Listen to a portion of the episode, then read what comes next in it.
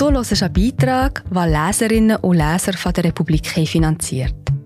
Mit einem Abo unterstützt du auch du unabhängigen Journalismus.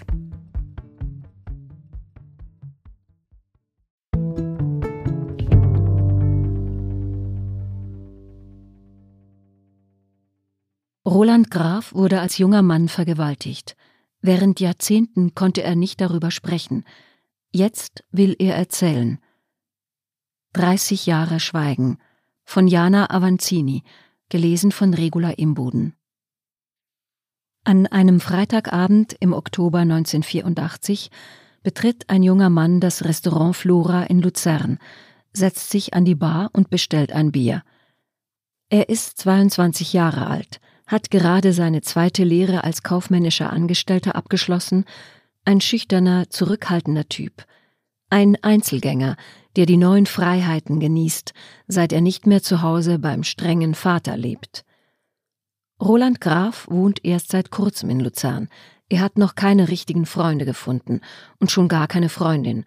Als sich ein Mann zu ihm an die Bar setzt und ein Gespräch mit ihm beginnt, ist er nicht unglücklich. Doch diese Begegnung wird Roland Graf sein ganzes Leben verfolgen. Sie wird sein Leben prägen, ihn daran hindern, sich zu öffnen. Sie wird in ihm Selbsthass, Verachtung für sich und andere Menschen wachsen lassen und Gedanken, das eigene Leben zu beenden. Er wird 30 Jahre brauchen, um darüber reden zu können, was ihm nach diesem Abend im Oktober 1984 im Restaurant Flora in Luzern widerfuhr. Heute kann er es aussprechen. In dieser Nacht wurde ich vergewaltigt. Der Mann, der mit Roland an der Bar sitzt, ist rund 20 Jahre älter als er. Ein Berufsschullehrer, wie sich herausstellt. Die beiden unterhalten sich, der Mann lädt ihn ein, noch ein Glas Wein bei ihm zu trinken. Warum nicht noch einen Absacker zum Abschluss? Roland denkt sich nichts dabei, geht mit. Die beiden trinken, sprechen über Ausbildung und Schule, da merkt Roland, wie er schläfrig wird. Du wirst müde, gell? Sagt der Mann und führt Roland ins Wohnzimmer. Leg dich doch kurz hin. Roland nimmt schon kaum mehr etwas wahr, als er auf das weiße Fell sinkt, das am Boden liegt. Ich wollte mich wehren, aber ich konnte nicht. Ich lag da wie ein nasser Sack. Irgendwann, nachdem es vorbei war, schlief ich ein. Als Roland Graf seine Erlebnisse schildert, ist es später Nachmittag. Wir sitzen in der Jazzkantine in Luzern an einem kleinen Holztischchen am Fenster, trinken Wasser. Hier hatte er mich angesprochen und gefragt, ob ich seine Geschichte erzählen würde. Als Roland am nächsten Morgen aufwacht, spürt er Schmerzen, doch sagen kann er nichts. Er steht auf, zieht sich an und geht. Auf dem Weg nach draußen drückt ihm der Mann 20 Franken in die Hand. Für ein Frühstück, sagt er. Es ist ein Samstag, aber Roland muss arbeiten. Also steht er um acht wie immer im Geschäft, starrt den ganzen Vormittag zum Fenster hinaus in den grauen Himmel. In meinem Innern war etwas passiert, etwas war kaputt gegangen, und ich glaube, ich wusste damals schon, dass es nie mehr gut würde.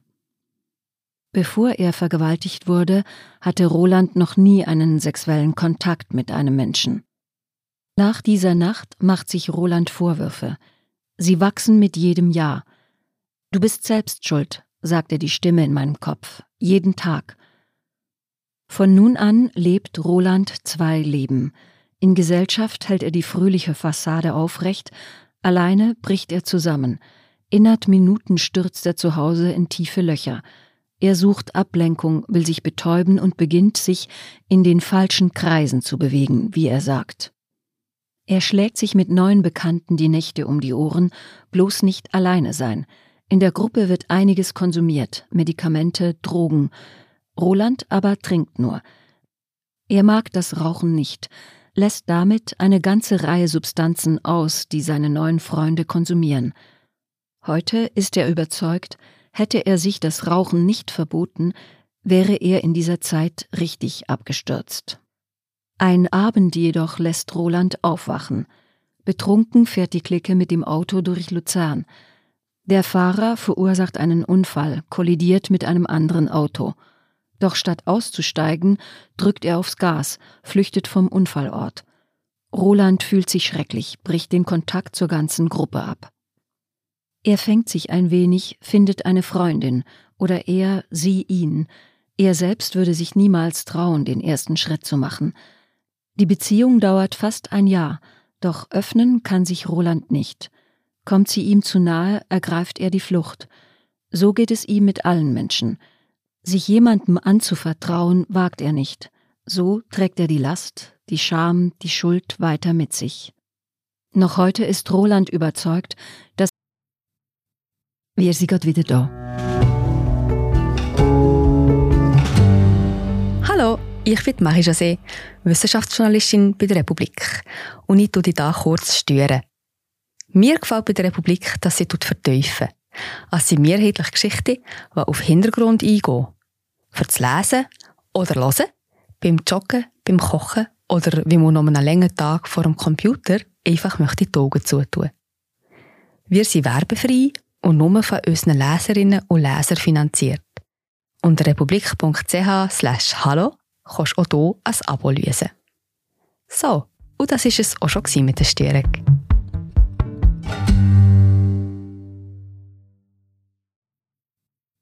Dass er nicht ernst genommen worden wäre. Wie er die Tat hätte beweisen können, ob man ihn überhaupt untersucht hätte? So weit gingen Rolands Gedanken damals gar nicht. Er sagt, bei Frauen, die vergewaltigt wurden, hieß es, sie hätten es provoziert oder schlimmer noch, es verdient. Dass sowas auch Männern angetan werden könnte, das war unvorstellbar oder jedenfalls nichts, worüber überhaupt gesprochen wurde. Psychotherapeut Josef Bendel bewegte sich bereits in den 1980er Jahren in Kreisen, die sich für neue Männlichkeiten einsetzten. 1995 war er in Luzern Gründungsmitglied des Mannebüros, einer Anlaufstelle für Männer, gegen Gewalt für Kommunikation. Bendel gibt Roland Graf recht. Hätte er sich damals getraut und sich bei der Polizei gemeldet, wäre er wahrscheinlich ausgelacht worden. Er sei doch sicher eine Schwuchtel, die das gewollt habe. So war der Ton damals, sagt Bendel. Der Mann ein Opfer? Das gab es nicht. Männer gaben sich auf den Grind, und das wurde nicht als Gewalt wahrgenommen, sondern als ein Kräftemessen. Wer ist der Stärkere? Dass es dabei Opfer- und Täterrollen gibt, darüber dachte man nicht einmal im Ansatz nach. Selbst beim damaligen Nottelefon wäre Roland Graf 1984 wohl aufgelaufen, glaubt Bendel. In diesem Jahr erst gegründet war das Telefon explizit für vergewaltigte Frauen vorgesehen und wurde von der Frauenzentrale betrieben. Zur Opferhilfeberatung wurde es erst zehn Jahre später ausgebaut. Als Männer 1992 in Luzern im Rahmen der Jugoslawienkriege gegen die Vergewaltigungen von Frauen auf die Straße gingen, sei das revolutionär gewesen, sagt Josef Bendel. Es gab wenige Männer, die öffentlich über Gefühle sprachen, über Traumata, über Macht oder Wehrlosigkeit. Ein Mann war stark, einem Mann passierte nichts, das er nicht selbst wollte. Heute weiß man, 70 Prozent aller Gewaltopfer sind Männer, zum größten Teil Opfer von Gewalt anderer Männer. Auch bei sexueller Gewalt gibt es einen namhaften Anteil von Buben und Männern unter den Opfern. In Deutschland geht man bei minderjährigen Opfern von rund einem Drittel Buben aus. Bei den erwachsenen Opfern sind schätzungsweise knapp 10 Prozent männlich. Die Schweizer Kriminalstatistik weist für das Jahr 2022 90 männliche Opfer von sexueller Nötigung aus, gegenüber 645 weiblichen. Als Opfer von Vergewaltigung wurden 837 Frauen erfasst und null Männer. Das hat einen einfachen Grund. Laut geltendem Gesetz kann ein Mann nicht vergewaltigt werden. Bis heute würde das, was Roland Graf angetan wurde, vor Gericht nicht als Vergewaltigung behandelt ganz abgesehen davon, dass die Tat mittlerweile verjährt wäre. Artikel 190 des Strafgesetzbuches definiert eine Vergewaltigung aktuell so Zitat Wer eine Person weiblichen Geschlechts zur Duldung des Beischlafs nötigt. Zitat Ende. Das wird sich im kommenden Jahr ändern.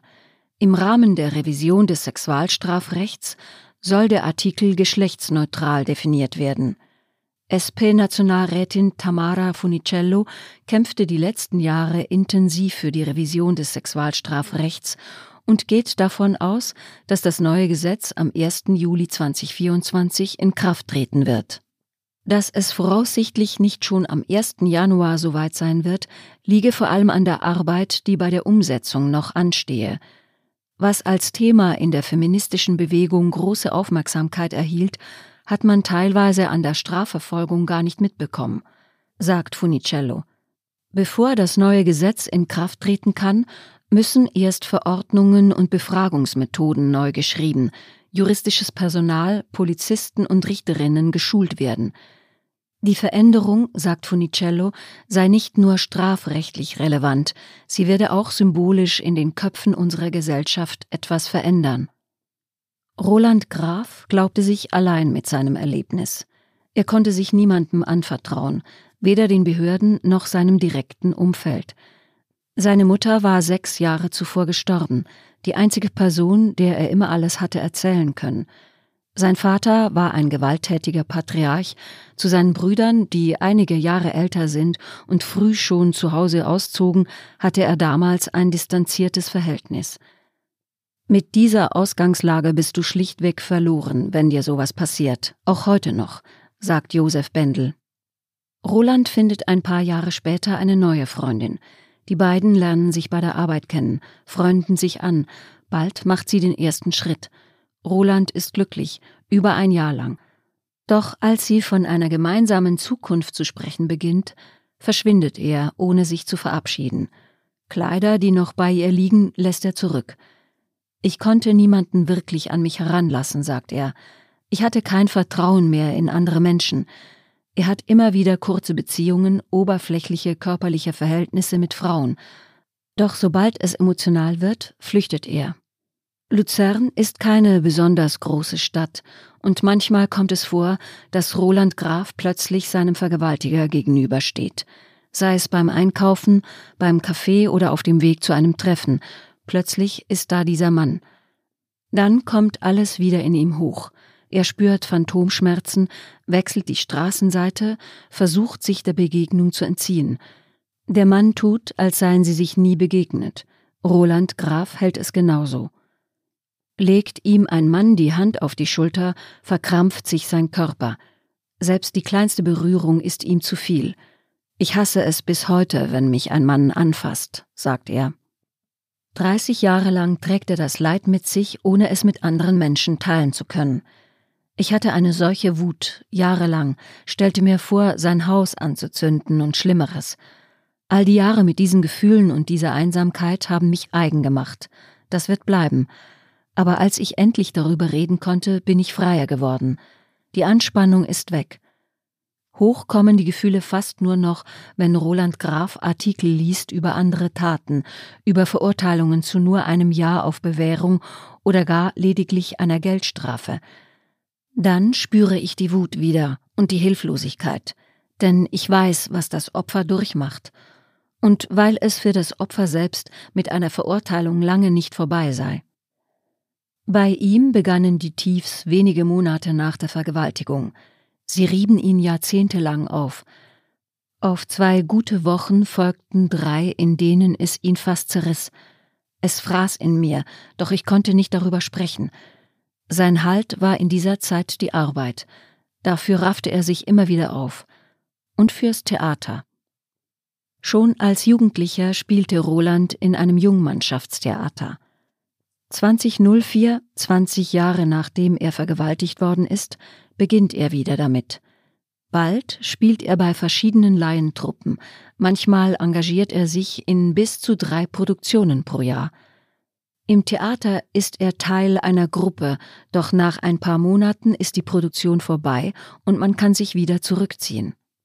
Im Theater gewinnt er erstmals wieder etwas Vertrauen in die Menschen.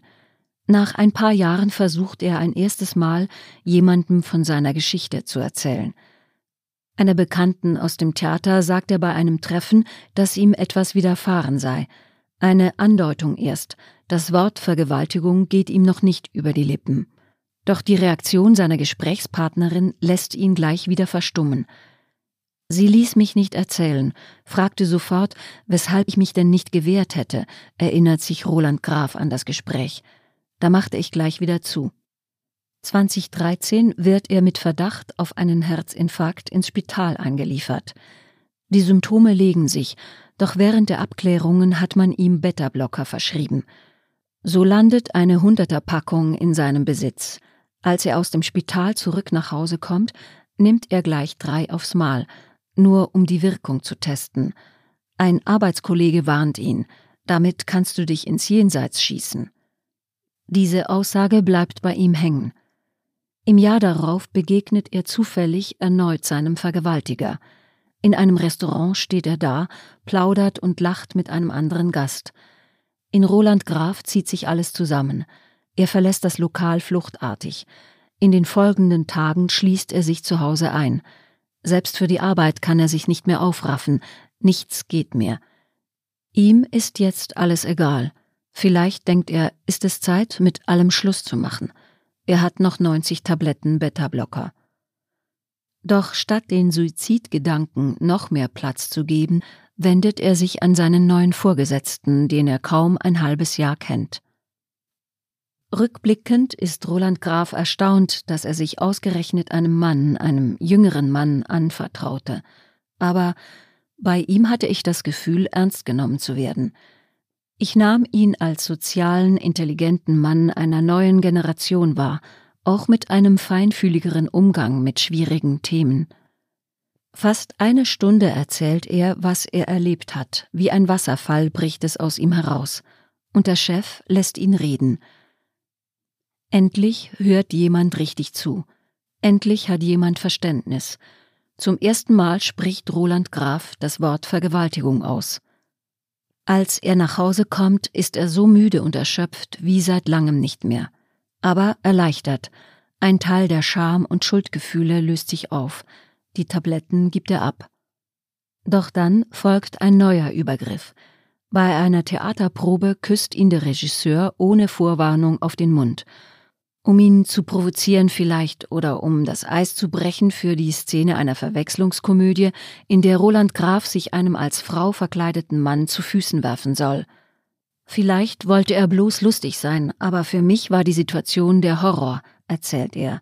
Ich war wie paralysiert. Ich konnte nichts sagen, ich konnte mich nicht wehren, ich konnte mich wieder nicht wehren. Er fährt nach Hause und bricht zusammen. Doch am folgenden Tag erzählt er der versammelten Theatertruppe von seiner Vergewaltigung. 15 Menschen hören zu, nehmen ihn ernst und bestärken ihn. Mit dem Regisseur wird er nicht mehr arbeiten. Und doch, sagt Roland Graf, ist er ihm irgendwie dankbar für den übergriffigen Moment während der Proben. Das ist richtig scheiße, aber es ist so. Denn dieser Moment war ein weiterer Auslöser dafür, dass er heute mit seiner Geschichte offen umgehen kann. Jetzt, mit 61 Jahren, will Roland Graf seine Geschichte öffentlich machen. Er sagt, er wolle hinstehen für die, die es nicht können, niemals konnten. Er will den Opfern ein Gesicht geben, den männlichen Opfern, die noch vor wenigen Jahren keine Anlaufstelle hatten, die nicht ernst genommen wurden und teilweise noch heute nicht ernst genommen werden. Der Mann als Opfer von Gewalt, besonders von sexualisierter Gewalt, ist noch immer ein Tabu, Roland Graf will mit diesem brechen, will anderen Opfern Mut machen, sich zu äußern und hofft, dass es ihnen früher gelingt als ihm. Nicht lange nach dem Probenwochenende trifft er erneut auf seinen Vergewaltiger. Es ist ein später Sonntagnachmittag, Roland Graf sitzt im Bistro du Théâtre in Luzern an der Bar. Niemand sonst ist im Lokal. Da nimmt der Mann ebenfalls Platz an der Bar, nicht weit von ihm entfernt – Roland Graf spürt sofort, dass sich etwas in ihm verändert hat. Das Gefühl ist nicht wie früher. Ich fixierte ihn, wandte meinen Blick nicht mehr ab. Ich merkte, wie sich in mir etwas aufbaute. Es fühlte sich an, als würde mich eine ganze Gruppe von Leuten schieben. Ich musste aufstehen und zu ihm hingehen. Er konfrontiert den Mann. Erinnerst du dich, dass du mich vergewaltigt hast? fragt er. Er erinnere sich an ihn, antwortet der Mann. Aber Roland habe doch auch Spaß gehabt in dieser Nacht. Als Roland Graf ihm sagt, was er durchgemacht habe, dass er so etwas niemandem auf der Welt wünsche, lacht der Mann. Das sei jetzt definitiv die falsche Reaktion, sagt Roland Graf, dreht ihm den Rücken zu und setzt sich wieder auf seinen Platz. Er starrt den Mann weiter an, der weicht seinen Blicken aus. Doch als er das Lokal verlässt, wendet er sich noch einmal Roland Graf zu. Er sagte, es tue ihm leid, aber er sei schwer krank, es gehe ihm nicht gut. Als ob das eine etwas mit dem anderen zu tun hätte, als sei die Krankheit von heute eine Entschuldigung für die Tat von damals, sagt Roland Graf. Erst später realisiert Roland Graf, dass er an diesem Nachmittag eine Entschuldigung des Täters bekommen hat.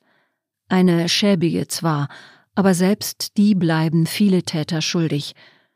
Und ich konnte ihm sagen, was du getan hast, ist ein Verbrechen.